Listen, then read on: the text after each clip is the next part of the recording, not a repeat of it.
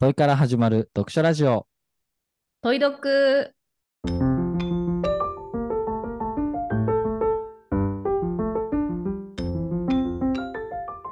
はい、ということで始まりました問い読の時間です。えー今回は読書編の後編というところで、グレイソン・ペリーさんの男らしさの終焉という本を、えー読みながらですね、えージェンダーだったりとか男らしさについて語っていきたいと思います。前編聞いてない方はぜひそちらお聞きください。まあね、ちょっと前回は桂さんになんかそんなこと考えてないでモテるとかねそういうことよりも大切なことがあるでしょってあのしっかりとご教示いただいたばっかりなんですがまあモテたいっていうちょっとやっぱ邪心はまだ今の現時点ではねまだしてきれてないっていう現状がああってねでで俺ファッションとかも考えるときも自分が好きなファッションっていうよりかは女性受けがいいファッションとかって考えてるわけよ。はいはいはで、俺脱毛してるんだけど、全身い。謎40の万暴露。40万かけたん？脱毛に？40, 40万かけて、はい。すごい。モテへの執着がすごい。で、まあそれもすごい。はい。基本的にはモテのためですね。うん。で、何が言いたいか、あ、で、メンズメイクも勉強してますと。スキンケアとかもフルパックやなちゃんとしてる。はい。モテのフルパックを言ってるわ。すごい。うん。今、ミンミンに皆さん打ったら売れますよ。っていうことやってるんですけど、2個この話には論点があると思ってて、1個は、昔は、昔はっていうか、今もだけど、なんか女性受けを考えるのがダサいって結構思われてたんだよね。男社会では。あ、そうなん？うん。やっぱ、うん、女受け、女のことばっか考えてるとか、女に合わせるみたいなのが結構ダサいっていう価値観があって、うん。俺だって別にこんなこと暴露したくないもん。ぶっちゃけ。俺は自分が好きな服を着て、別に女の目なんて気にしてねえ。俺は毛がないのが足が好きだから脱毛してんだって言いたいっていう言いたいけど、言いたいって、まあだから少なくとも言いたいっていう価値観は少なくともあったりするから、うん。女に合わせて自分を変えるのはダサいっていう価値観は、まああったんだよね。うん。ちょっとそこが別にそこまでじゃなくなってきてる。昔ほど。昔ほど女性に合わせるがダサい、女性のこと考えるのがダサいみたいなのがなくなってきてるんじゃないかなっていうのが一個と、むしろさそのなんていうの脱毛とかもう女性はさ囲い切ったやん。例えば広告とかでこうすべきああすべきって、で残ってる市場は男性向けやんか、うんうんうん。まあそれを売りたいがために女性みたいに綺麗に女性にモテるために綺麗にする方がいいですよっていう広告をして売りつけてるから、なんかむしろうん。逆っていうか、なんかそういうだ女性に合わせる方がいいって価値観すらも一緒に生成された可能性はあるよね。あーだから、うん、逆どまあこれも鶏と卵かもしんないけど、確かに。そういった価値観が今まではそれこそ女性にモテるから何みたいなうん、オラオラするみたいな。そうそうそう多分昔だったら女性にモテるから脱毛しましょうっていう広告は多分刺さんなかったと思ううん。多分ねはい超はいはいはい。何の根拠もないけどねうん。からまあその時代価値観の変化別に女性にモテるために自分の変えるっていうことに対して抵抗感がないなくなってきているって価値観と広告マーケティング的なところうん。がうまい具合に噛み合ってバコバコに儲けてるのかもしれないね。順番にこうやってね。そしてその餌食になっている耳。そう、そう、餌食に思った。もういいやって思って。うんもう餌食になるより、餌食にならなりたくないって感情よりモテたいって感情が勝ってしまった愚かな人種です。面白い。あ、愚か。なるほどね。でもそうだよね。男性がさ、すごくさ、綺麗になって、こう、可愛くなってきているっていうのはすごくあるよね。うんなんかうんうん1950年、60年の時のあの映画のあの俳優さんと、なんか今の俳優さん、同じ年で比べた時に多分40歳ぐらいなんか違いがあるんじゃないかみたいな、今の時代のなんか30歳の人でも、もうなんか10代と言っても差し支えないぐらい綺麗な顔の男の人もいれば、なんかうん。昔の30歳ってもうなんかろ50とか60ぐらいに見えるような人もいると思っていて、でなんかそっちの方が多分昔はかっこいいって言われていたのが、まあ、いろいろな広告だけじゃなくてアイドルとかなんか清潔さへのなんかあの信奉というかやっぱりケムクジャラよりその清潔感のある方がその社会的にも価値があるっていう風になってきたとかメンズメイクのそういう広告の戦略とかうんそのニーズ拡大とかいろいろなものが相まった結果のミンミンみたいな。うん、つまりね。時代が俺を作ったということでしょうか。あ そういうことになります。えー、なるほど。すごい。耳いるかい？存在しているかい？いや確かに世の中にミンミンはいっぱい。な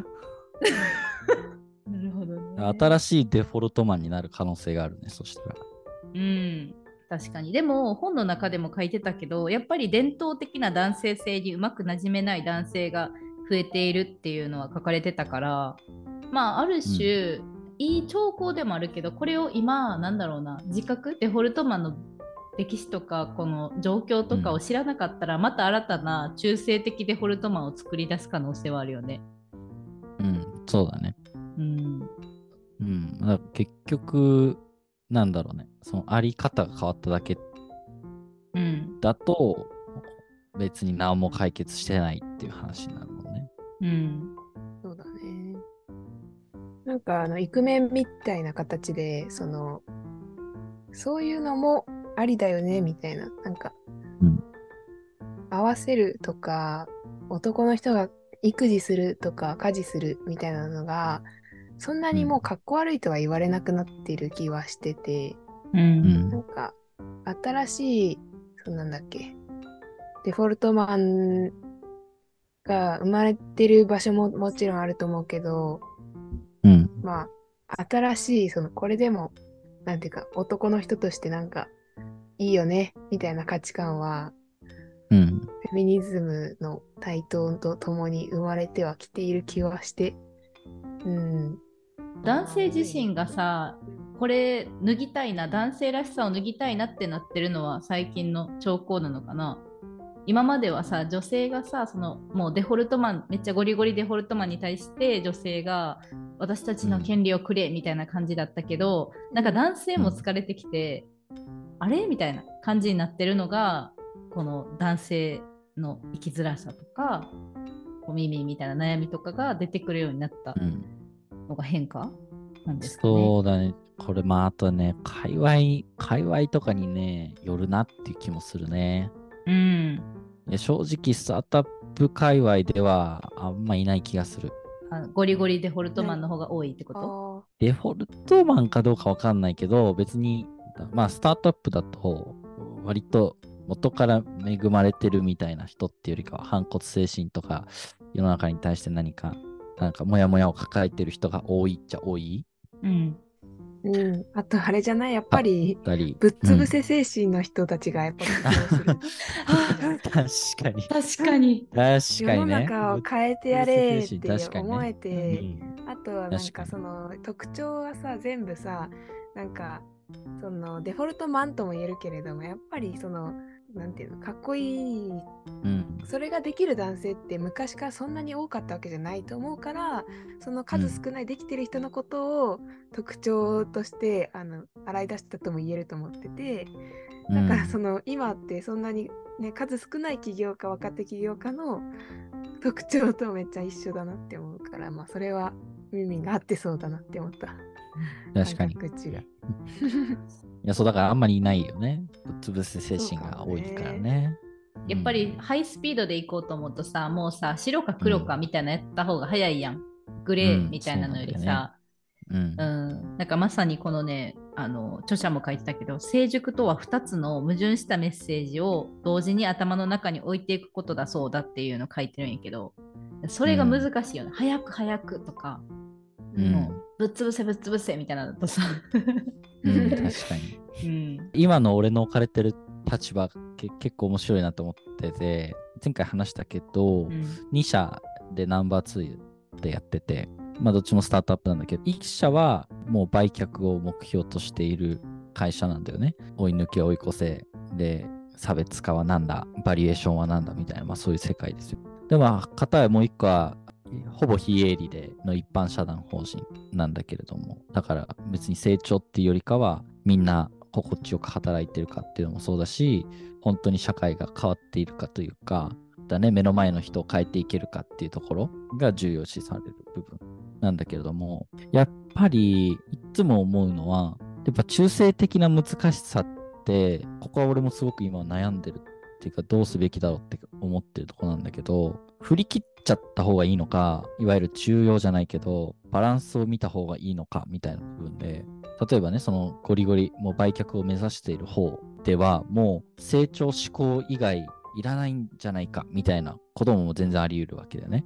うん、でも方やいやどうせせっかくこの一般社団法人の方でいわゆる働きやすさとか人間的なところを考えているんだからそれをもっとこっちのスタートアップもこっちの会社の方にもこのカルチャーを引っ張った方がいいんじゃないかっていう考え方もあるし逆もしかりでこっちの一般社団法人あんまり成長を伸ばさない方でもスタートアップ売却を目指してる方の会社で得た生産性だったりとか効率の良さだったりとか成長みたいなところの価値観はもうちょっと入った方がいいんじゃないか。もしくはいやそれは逆に文化を侵食することになるから今ある文化をそのまま大切にすべきなのかみたいなとこで伝ってるかな。すごくね今揺れてるっていうか。そのまま各々の文化を尊重すべきか脱構築じゃないけど忠誠すべきかみたいなところはすごくね悩んでるところですねうんなるほどなんか今のそのミンミンの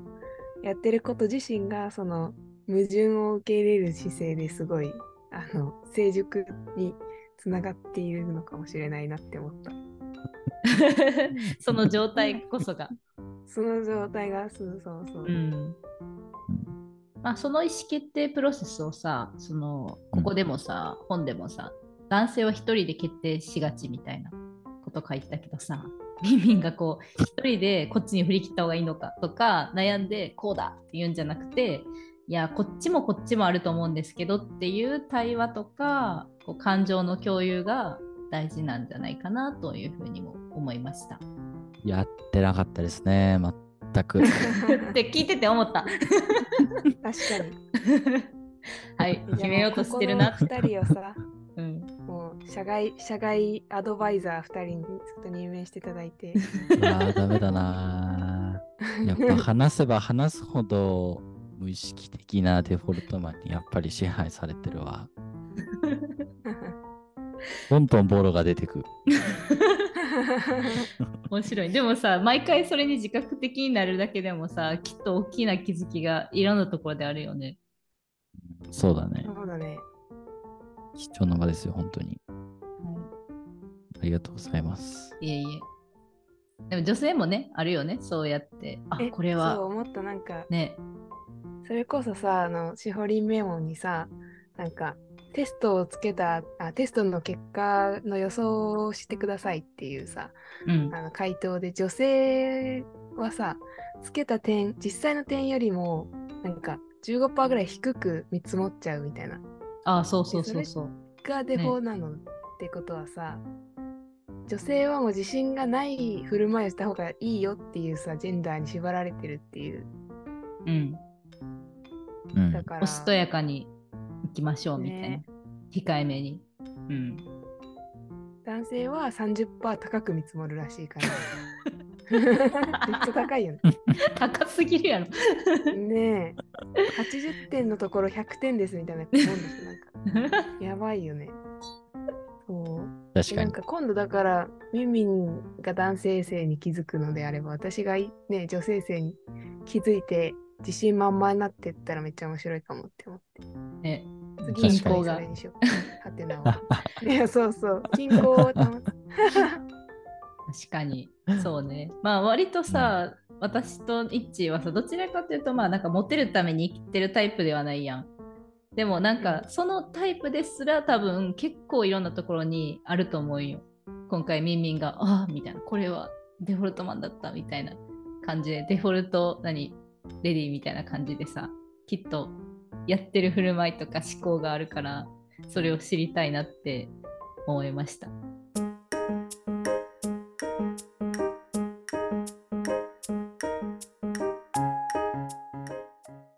男女でやってるポッドキャストならではの強みですよね、逆に。うん、あとやっぱりテキストでさ、なんかやり合うとさすごく炎上しそうとか怖いとかなんかこういう、うーんみたいなどっちつかずやけどどうかなみたいな話がすごくしづらくてやっぱりこうやって会話すると、こうなんだろう別にお互いを傷つけたいわけじゃないというかっていうところが、あの話し合えてしかも別に男性と女性として話してるわけじゃないやん。まさに。もの,、うん。化してるわけじゃなくて、ビンビンの意見を聞きたいとか、イッチーの意見を聞きたいとか、そういう感じやから、すごく問い読で話してよかったなと思いました。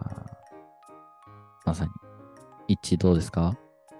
とそうだな、ジェンダーの話って、なんとなくその怖いイメージがあったけど、本当に、まあ、今のしほりんと同じように、うんと、ひ対人で話すと、うん、話せるし、で、これをまあ世に出してもいいんだ、みたいな 安心感というか、あるなと思ったし、自分の女性性にも向き合おうっていう好奇心が生まれてきたぐらいには、ちょっと興味があって、面白い回だったなと思ってます。これまあ本にも書いてあったんですけど、デフォルトマンを非難するための本ではないっていうところが結構この本には逐一その主張があって、今回の話も、まあ、デフォルトマンなんだね、ネガティブに捉えるような趣旨のちょっと発言も多々あっちゃったかもするんですが、この今の言動とか思考とかっていうのがデフォルトマンならではのものなのかもしれないっていうメタ認知ができることが結構どっちかっていうと大事でそれから逃れるかそのまま行くかっていうのは別にいい悪いじゃないのかなっていうふうにもちょっと思ってます。さっきも言ったけどデフォルトマンモードみたいな時もあっていいと思うし、今はデフォルトマンモードじゃない時みたいなあってもいいと思うし何せデフォルトマンモードじゃないと思っていて実はデフォルトマンモードだったっ